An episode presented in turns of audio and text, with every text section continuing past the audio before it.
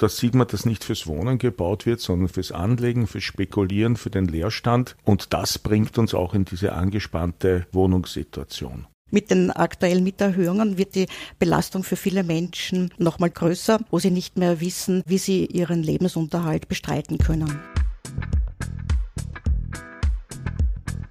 Nachgehört, vorgedacht. Ein ÖGB-Podcast. Hallo und herzlich willkommen bei einer neuen Folge von Nachgehört Vorgedacht. Ich freue mich ganz besonders. Meine neue Co-Moderatorin ist jetzt hier. Herzlich willkommen, Alina Bachmeier-Heder. Hallo Peter, vielen Dank, ich freue mich sehr. Kannst du dich ganz kurz vorstellen für unsere Hörerinnen? Alina Bachmeier-Heder ist mein Name und ich arbeite mit dem Peter zusammen in der ÖGB Kommunikation ähm, und freue mich schon sehr auf unsere erste Aufnahme. Das war jetzt das Positive, das vorerst Positive. Jetzt wird es leider ein bisschen belastend. Ab April wird nämlich Wohnen in Österreich schon wieder teurer. Lauter werden jetzt natürlich Rufe nach Aussetzen der Richtwertanhebung oder auch wieder nach einer generellen Mietpreisbremse. Das wiederum ruft natürlich die VermieterInnen in diesem Land auf den Plan und vor kurzem ist auch der Präsident des österreichischen Haus- und Grundbesitzerbundes, Martin Brunbauer, ausgerückt, um klar Front gegen jegliche Eingriffe zu beziehen. Hören wir nach, was er zu sagen hat. Die Inflation trifft nicht nur Mieterinnen, sie trifft uns alle. Gesetzliche Mietzinsanpassungen sind das absolute Minimum, um die Erhaltung des Hausbestandes nicht zu gefährden, denn auch Vermieter müssen ihre Immobilien erhalten und regelmäßig investieren. Das war ein nachgesprochenes Zitat von Martin Brunbauer. Was steckt da dahinter? Wir lassen uns das heute genau erklären und denken mit unseren Expertinnen vor. Bei uns sind Angela Pfister aus der Volkswirtschaftlichen Abteilung im ÖGB und Thomas Ritt. Er ist Ökonom und Leiter der Abteilung Kommunalpolitik und Wohnen in der Arbeiterkammer Wien. Hallo und herzlich willkommen. Hallo. Hallo. Thomas, ich würde gerne mit dir beginnen. Ich habe es vorhin schon ganz kurz angesprochen. Für viele Mieterinnen und Mieter kommt die nächste Mietpreiserhöhung. Warum ist das so und was wird erhöht? Es werden äh, in dem Fall die Richtwertmieten erhöht. Wir haben ein sehr kompliziertes Mietsystem in Österreich. Richtwertmieten sind in Altbauten, das sind jene, die vor 45 gebaut wurden und die den Mietvertrag nach 1994 haben. Und die Mieten werden erhöht und es sind fast 9 Prozent. Vor einem Jahr wurden die schon mal um 6 Prozent erhöht. Das geht, diese Mieten gehen mit der Inflationsrate und wir merken aus unserer Beratung, dass das zunehmend zu einem ganz gravierenden Problem für die Menschen wird, vor allem in Kombination mit den gestiegenen Energiepreisen. Wie viele Menschen sind jetzt davon betroffen? Da sind ungefähr äh, 770.000 Mieterinnen davon betroffen. Wir hatten letztes Jahr in anderen Altbaumieten drei Kategorie Mieterhöhungen, das waren um die 16 Prozent. Wir haben im privaten Bereich Erhöhungen zwischen 10 und 16 Prozent. Also das reiht sich ein in eine ganze Reihe von drastischen Mieterhöhungen. Thomas, du hast die Energiepreise schon angesprochen, die die Menschen auch belasten. Auch die Lebensmittel werden teurer. Die Inflation ist auf einem Höchststand. Und was bedeutet jetzt für die Menschen der nächste Preishammer bei den Mieten? Das ist eine äh, Inflationsmietspirale. Also angefangen hat sie mit den Energiepreisen, weil die Energie teurer wird, das zahlt der Mieter, steigt die Inflation und deswegen soll er noch mehr Miete zahlen. Also das ist, ist ein Teufelskreis und wir, wir sehen, dass wir ganz dringend da eine Unterbrechung dieses Teufelskreises brauchen. Zu dieser Unterbrechung, da kommen wir dann später auf alle Fälle noch. Ich würde jetzt auch gern die Angela mit ins Boot holen. Angela, es gibt ja eine Faustregel, wie viel Prozent des Einkommens äh, fürs Wohnen draufgehen sollen, Schrägstrich dürfen. Ich kann mich erinnern, das hat immer geheißen, ein Drittel. Hat sich das verändert? Das hat sich nicht verändert. Die goldene Regel wäre, dass die monatlichen Wohnkosten, das heißt die Miete samt Betriebskosten, aber auch die Kosten für Strom oder für das Heizen nicht mehr als 30 Prozent der Nettoeinkommen ausmachen sollen. Heute müssen jedoch viele viel mehr äh, für das Wohnen ausgeben. Und das ist speziell für junge Menschen ein Problem, weil für diese es immer schwieriger wird, eine Wohnung zu vernünftigen Preisen zu finden.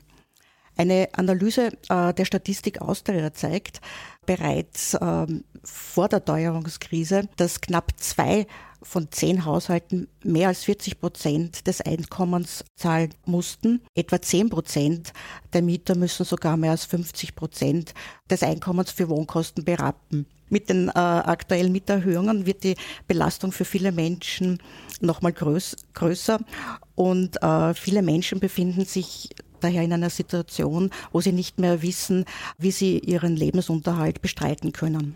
Das heißt, da geht teilweise die Hälfte meines Nettoeinkommens geht bei manchen Menschen nur für die Miete drauf. Also bei Menschen, die ein sehr niedriges Einkommen haben, ja. Jetzt haben wir schon gehört, wer leidet am meisten drunter. Danke, Angela. Aber gibt es auch Gewinner in der Situation? Casht da irgendwer ordentlich mit? Wie gesagt, während die Mieter mit enormen Belastungen konfrontiert sind, so zeigt sich, dass in der Folge der Preiserhöhungen am Immobilienmarkt äh, sehr hohe Sondergewinne eingefahren werden können. Nach Berechnungen könnten diese rund 400 Millionen Euro ausmachen. Ist das so ein bisschen wie die Übergewinne bei den Energieriesen? Ja, das kann man durchaus mit den äh, Übergewinnen bei den Energieriesen vergleichen. Aber es muss auch gesagt werden, dass schon längerfristig speziell private Mieten unverhältnismäßig stark ansteigen. Zudem ist zu beobachten, dass ähm, seit Beginn der Finanzkrise 2008, 2009 immer mehr Wohnraum als Spekulationsobjekt für große Kapitalanlagegesellschaften, aber auch für reiche Privatpersonen dient. Stichwort unverhältnismäßig. Thomas, habt ihr da auch Erfahrungen in der AK, was das angeht, die Mietsteigerungen? Die Mietsteigerungen sind gigantisch. Es wurde eh schon gesagt, aber nur jetzt als Vergleich nehmen wir was anderes. Die letzten zehn Jahre den Hauptmietzins her, der ist um 41 Prozent gestiegen und in diesen zehn Jahren gab es 19 Prozent Inflation, also doppelt so stark wie die Inflation. Und das alles gleichzeitig, wo wahnsinnig viel gebaut wird. Es wird ja irre viel gebaut, an jedem Eck ist eine Baustelle. Es wird sogar mehr gebaut, als wir brauchen. Und trotzdem steigen die Preise. Und da sieht man, dass nicht fürs Wohnen gebaut wird, sondern fürs Anlegen, fürs Spekulieren, für den Leerstand. Und das bringt uns auch in diese angespannte Wohnungssituation wo dann Menschen über befristete Mietverträge und andere Mittel immer äh, gezwungen werden, teurere Mietverträge zu akzeptieren deswegen dieser überproportionale Anstieg bei den privaten Mieten. Das muss man auch sagen. Wir haben ja verschiedene Mietsegmente. Diese Anstiege sind vor allem im privaten Sektor. Bei uns ist Thomas Ritt zu Gast. Er ist Ökonom und Leiter der Abteilung Kommunalpolitik und Wohnen der AK Wien. Thomas, kannst du einen Zeitpunkt festmachen, wann das gekippt ist, wann die Mieten so exorbitant nach oben das war ironischerweise die Wirtschaftskrise 2008, die ja ausgelöst wurde durch eine riesige Immobilienblase in den USA. Äh, und dann kam die Niedrigzinsphase, die Nullzinsphase. Es wurde von den äh, Banken, also von den äh, Nationalbanken, auch viel Geld in den Markt gepumpt, um die Wirtschaft wieder raufzukriegen. Es gab null Zinsen, also es war viel Geld da und das Geld hat nichts gekostet. Und dieses Geld hat Anlage gesucht und keiner hat mehr den Banken vertraut. Also ist das Geld dorthin in Bereiche, die früher als fad und langweilig gegolten haben, Grund- und Bodenimmobilien, weil früher war man ja cool, Wolf of Wall Street, man investiert, das wollte keiner mehr nach diesen Erfahrungen und alle sind in Grund und Boden und Immobilien gegangen. Und seit dem Zeitpunkt merken wir es, dass wahnsinnig viel Geld unterwegs ist, wahnsinnig viel gebaut wird und würde ein Markt funktionieren, würde ja, wenn viel gebaut wird und viel Angebot da ist, die Mieten sinken. Aber es ist das Gegenteil der Fall. Also merken wir, dass das reine Spekulation ist, die die Mieten nach oben treiben. Da hat auch dann keiner was dagegen getan, beziehungsweise nicht äh, eingegriffen. Nein, äh, das ist ja der freie Markt. Die Grundstücke werden aufgekauft es führt ja auch dazu, dass dann der soziale Wohnbau weniger wird, weil der soziale Wohnbau keine Grundstücke mehr findet. Früher konnte man als gemeinnützige Genossenschaft mitten in Wien äh, ein Haus bauen zu den Preisen, die die Gemeinnützigen zahlen dürfen. Das ist begrenzt. Heute sind die Preise beim Boden in Wien zehnmal so hoch.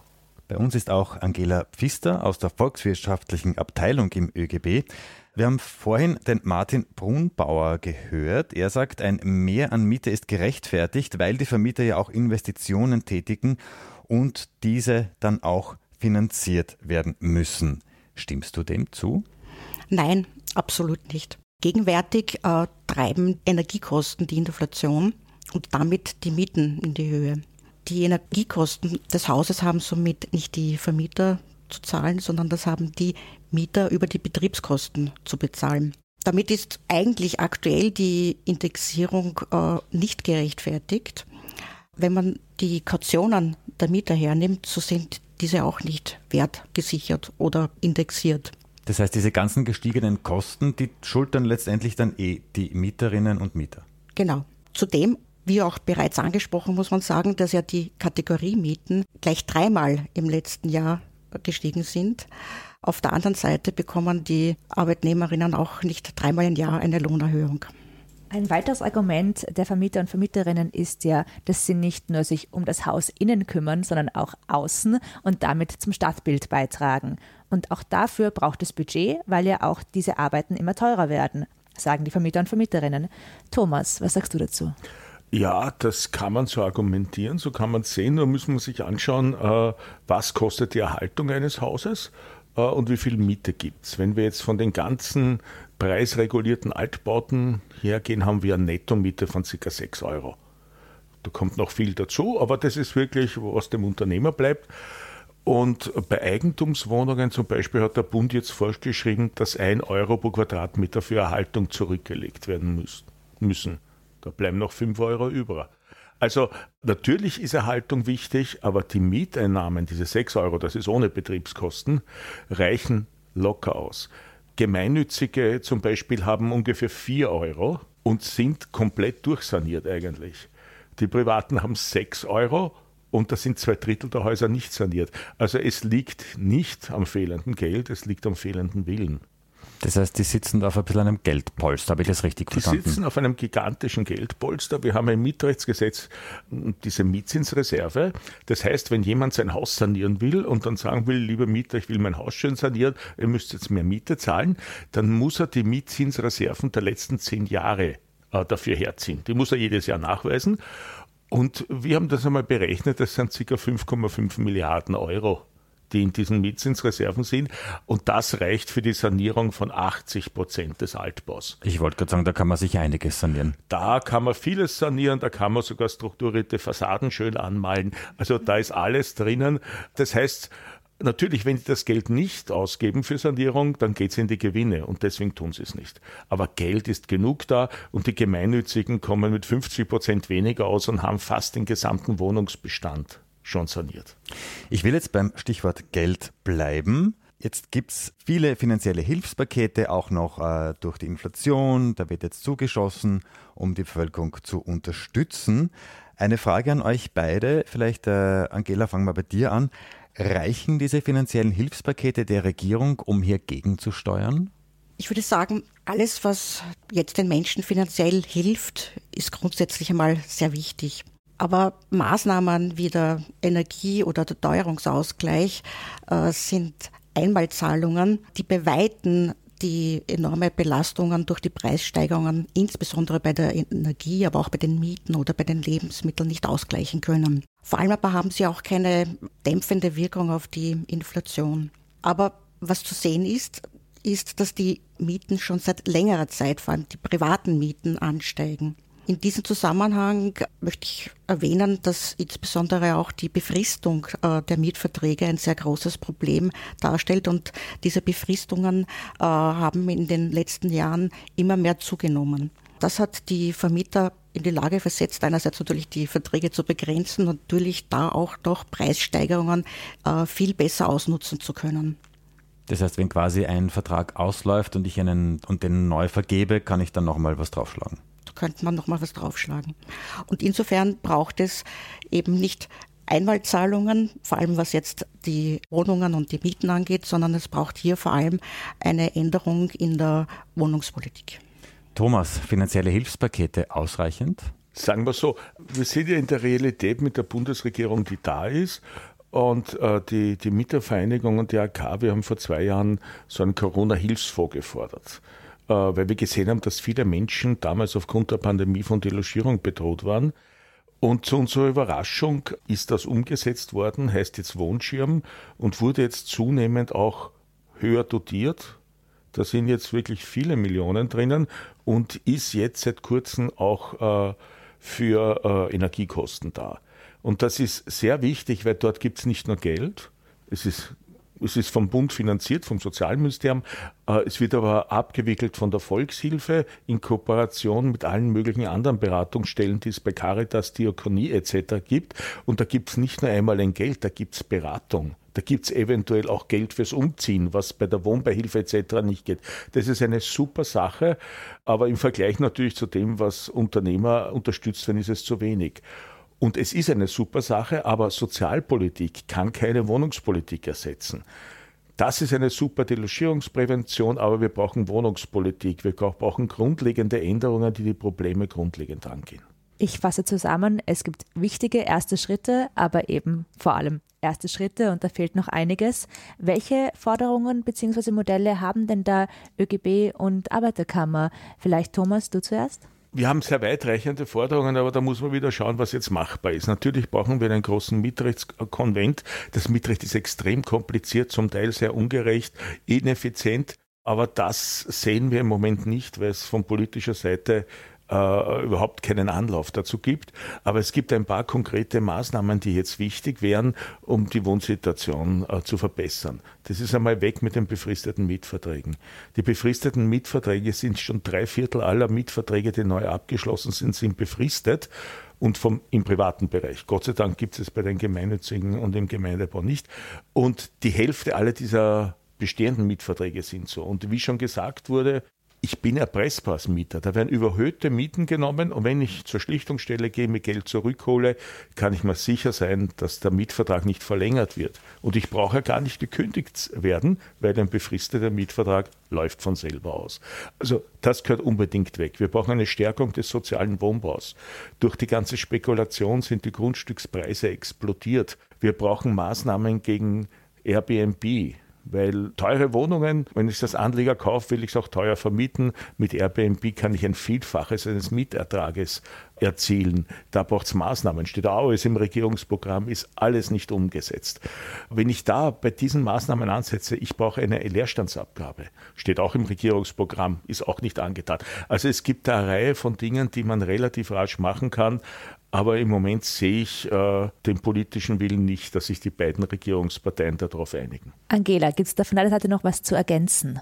Insgesamt äh, ist zu sagen, dass es ähm, viel stärkere Eingriffe seitens der Politik braucht. Das betrifft äh, vor allem auch die Teuerung bei Energie. Aber um jetzt ähm, zu den Mieten zurückzukommen, auch hier ist die, wie gesagt, die Regierung sehr lange untätig, beziehungsweise sind da auch hier keine konkreten Vorschläge in Sicht. Der ÖGB hat hier bereits im Frühjahr des letzten Jahres einen Mietpreisstopp verlangt. Was heißt das? Hier soll die inflationsbedingte Anpassung auf jeden Fall so lange ausgesetzt werden, solange die Inflation hoch ist. Das heißt, es muss auch eine Mietpreisbremse her. Das kann auch Mietpreisbremse heißen. Es gibt jetzt andere Länder, die haben bereits diese Mietpreisbremsen. Deutschland ist, glaube ich, eins davon. Äh, Thomas, ist das dort ein Erfolgsmodell? Funktioniert das? Da muss man jetzt unterscheiden. Es gibt äh, einige europäische Länder, die aufgrund der Inflation sowas gemacht haben. Also das ist Spanien, Portugal, Schottland, äh, zum Teil Belgien. Da hat man gesagt, maximal 2% oder maximal 40% der Inflation. Da gibt es verschiedene Modelle. In Belgien gibt es ein sehr schönes Modell, wo man sagt, energiesanierte Häuser dürfen die Miete um einen Betrag X erhöhen, nicht sanierte nur um die Hälfte. Also da würde man auch einen Anreiz machen zu dem, was wir vorher gesagt haben, Sanierung. Was ganz anders ist die deutsche Mietpreisbremse. Die, die, die Deutschen haben ja schon ein ganz massives äh, Wohnungsproblem vor der Inflation gehabt. Das kommt eindeutig davon, wenn man Gemeinnützigkeit abschafft, wenn man die kommunalen Wohnungen verkauft. Und jetzt kommen in ganz, ganz massive äh, Probleme und haben auch mit einer Mietpreisbremse versucht, die, glaube ich, in Gegenden, wo es keine Wohnungsnot gibt, gut funktioniert und in Gegenden, wo es Wohnungsnot gibt, gar nicht funktioniert, weil die ist so konstruiert, ich darf in der Neuvermietung maximal 10 Prozent über der ortsüblichen Miete sein. Also wenn ich jetzt in München bin und für eine Dreizimmerwohnung zweieinhalbtausend Euro zahle und als Mietpreisbremse darf ich nur 2700 verlangen, ist es sinnlos. Also da haben sie sich nicht äh, wirklich drüber getraut. Und das zeigt, wie wichtig Wohnungspolitik ist, wie wichtig die Regulierung des Wohnungsmarkts ist, der überhaupt nicht funktioniert, auch noch nie funktioniert hat als Markt. äh, und dass man da eigentlich jetzt tiefer gehen muss als mit so einer Mietpreisbremse. Der Thomas hat gerade München erwähnt. Nicht nur dort, auch in Paris, in London, in Zürich, in vielen europäischen Metropolen explodieren die Preise ja schon seit vielen, vielen Jahren. Wenn man sich umschaut, können wir uns eigentlich glücklich schätzen, oder Angela? Ja, in der Tat. Schauen wir nach Berlin oder nach London, so ist das, äh, das Bild vergleichsweise düster. Die durchschnittlichen Wohnkosten für Haushalte sind in London mit mehr als 1000 Euro am höchsten. Dahinter äh, folgen dann Paris mit etwa 750 Euro und in Berlin muss man etwa durchschnittlich mit mehr als 670 Euro rechnen. Das ist auch eine Folge der Liberalisierung und der Privatisierungspolitik und das ist schon die Situation vergleichsweise verheerend. In Wien äh, wurde ein anderer Weg eingeschlagen und da zeigt sich auch, wenn man jetzt den Anteil der Sozialwohnungen vergleicht, äh, so ist der Anteil in Wien am höchsten. Es gibt da etwa 43 Prozent der gesamten Wohnungen sind jetzt ähm, Sozialwohnungen. Auf der anderen Seite in London ist der Anteil etwa nur etwas mehr als 20 Prozent hoch. Genauso in Paris. In Berlin ist der Anteil sogar nur etwa 10 Prozent. Warum gibt es denn nicht viel mehr sozialen Wohnbau in ganz Österreich, nicht nur in Wien, wenn sich da ganz klar zeigt, das ist das, was die Wohnpreise unten hält. Wie Thomas ja schon bereits äh, angesprochen hat, steht der ähm, soziale Wohnbau wegen der massiven Bodenspekulation auch unter enormen Druck. Aus diesem Grund stehen auch für gemeinnützige Bauträger immer weniger leistbare Grundstücke zur Verfügung. Es wird auch aus diesem Grund vermehrt in letzter Zeit von privaten Bauträgern gebaut. Und was auch zu sehen ist, dass äh, ein großer Teil der Neubauten ohne Fördermittel realisiert wird. Das wiederum bedeutet, dass die Mieten steigen. Das heißt, die Mieten im frei finanzierten Bereich liegen deutlich über jene Mieten im geförderten äh, Neubau. Aber insgesamt äh, hat das auch zur Folge, dass die Wohnungsgrößen immer kleiner werden und wie schon angesprochen, dass immer mehr Wohnungen als Anlageobjekt dienen. Wir haben jetzt in dieser Folge viele Probleme gehört, wir haben aber auch Lösungen gehört, die ihr auf den Tisch gelegt habt, wie es funktionieren kann, könnte. Fehlt hier der politische Wille, das umzusetzen, um Wohnen wieder leistbar zu machen? Was ist deine Einschätzung, Thomas? Naja, ich würde sagen, da gibt es zwei Partner in der Bundesregierung. Die einen haben erkämpft, dass viele Dinge, die wirklich gut sind, im Regierungsprogramm stehen und die anderen kämpfen darum, dass sie nicht umgesetzt werden. Äh, und so schaut es ja auch aus. Wir haben im Regierungsprogramm 45 Maßnahmen zu wohnen. Davon ist genau eine, umgesetzt. Also nicht wie das Lotto 6 aus 45, das ist 1 aus 45. Das ist die Geschichte mit den Maklerprovisionen und die ist nur halbherzig umgesetzt. Und ansonsten blockieren sich die. Also ist eigentlich fürs Wohnen eine wirklich schlechte Situation. Rein von den Maßnahmen, die dort angedacht und zumindest als möglich beschrieben sind, könnte man dort einiges tun, um Wohnen leistbar zu machen aber im Moment sehe ich da eine ziemliche Pattsituation. Und da hilft, glaube ich, nur öffentlicher Druck. Und wir sehen es im Moment, wenn man Druck macht, jetzt mit Inflation, äh, Mietendeckelung, da bewegt sich was. Und ich glaube, das muss man weiter tun. Angela, deiner Einschätzung nach, woran scheitert es? Es ist ganz klar, dass gegenwärtig äh, es eine Pattsituation in der Regierung kommt. Äh, Leidtragende sind dabei leider die Mieterinnen und Mieter. Dann sage ich vorerst Danke für eure Expertise. Wir haben gehört, es gäbe Möglichkeiten, dass man Mieten wieder leistbar, leistbarer macht. Man braucht den politischen Willen dazu. Der Podcast-Teil ist jetzt vorbei für euch, aber jetzt kommt noch unser ÖGB-Quiz. Ja, große Augen, überraschte Augen. Wie gewohnt, kurz äh, vor Ende jeder Folge Danke auch wieder an dieser Stelle an Marlise Mendel aus dem ÖGB-Archiv, die uns immer mit Fragen versorgt. Oder auch die heutige Quizfrage, die hat thematisch mit dem Thema Mieten und Wohnen zu tun. Um 1900, da lebten rund 1,8 Millionen Menschen in Wien und es gab faktisch keine freien Wohnungen und die Vermieterinnen und Vermieter konnten die Mieten nach Gutdünken erhöhen. Um wie viel, glaubt ihr, sind die Mieten zwischen 1880 und 1910 gestiegen? Angela, ich fange vielleicht einmal bei dir an. Was glaubst du? Kannst du wirklich ein bisschen höher ansetzen? 1000 Prozent. Mhm. Thomas, was glaubst du? Ja, sagen wir so, um das zu gewinnen, muss ich eigentlich nur, wenn ich einschätze 300, dann sage ich jetzt 900, dass ich drunter bleibe. Vielleicht bin ich da näher dran, aber vielleicht bin ich auch völlig falsch. Ja, du bist leider völlig falsch. Ich darf es auflösen für euch. Die Mieten sind zwischen 1880 und 1910 um 2650 Prozent gestiegen. Da sind wir Gott sei Dank heute ein bisschen noch äh, davon entfernt. Warum sind damals die Mieten so gestiegen? Die Mieten, die waren oft für äh, vollbeschäftigte Familien unleistbar und äh, jetzt haben sie sich sogenannte Bettgeherinnen äh, ins Haus geholt, um sich die Miete leisten zu können. Da wurden Betten schichtweise vermietet, einmal für den Tag und einmal für die Nacht. Und in manchen Wohnungen, da standen bis zu 30 Betten. So haben sich die Menschen damals eben ihre Miete organisiert. Gut, das war es jetzt wirklich für euch. Ich sage ganz herzlichen Dank, Thomas Ritt. Danke. Und auch an dich, Angela Pfister. Dankeschön. Und das war es auch schon mit der neuen Folge des ÖGB-Podcast Nachgehört Vorgedacht. Es war meine erste Folge. Ich hoffe, wir hören uns in Zukunft öfter. Wo auch immer ihr uns hört, wir würden uns freuen, wenn ihr uns auf den Podcast-Apps gut bewertet. Wir wollen auch wissen, was euch beschäftigt, welche Themen wir in Zukunft aufgreifen wollen. Wenn ihr Ideen und Vorschläge habt, bitte per Mail an podcast.oegb.at. Und wenn du Gewerkschaftsmitglied werden willst und noch keines bist, gibt es alle Infos auf oegb.at und in den Show Notes. Dort verlinken wir euch auch, wo ihr uns auf Facebook, Twitter oder TikTok finden könnt. Bis zum nächsten Mal, wenn wieder nachgehört und mit Expertinnen vorgedacht wird.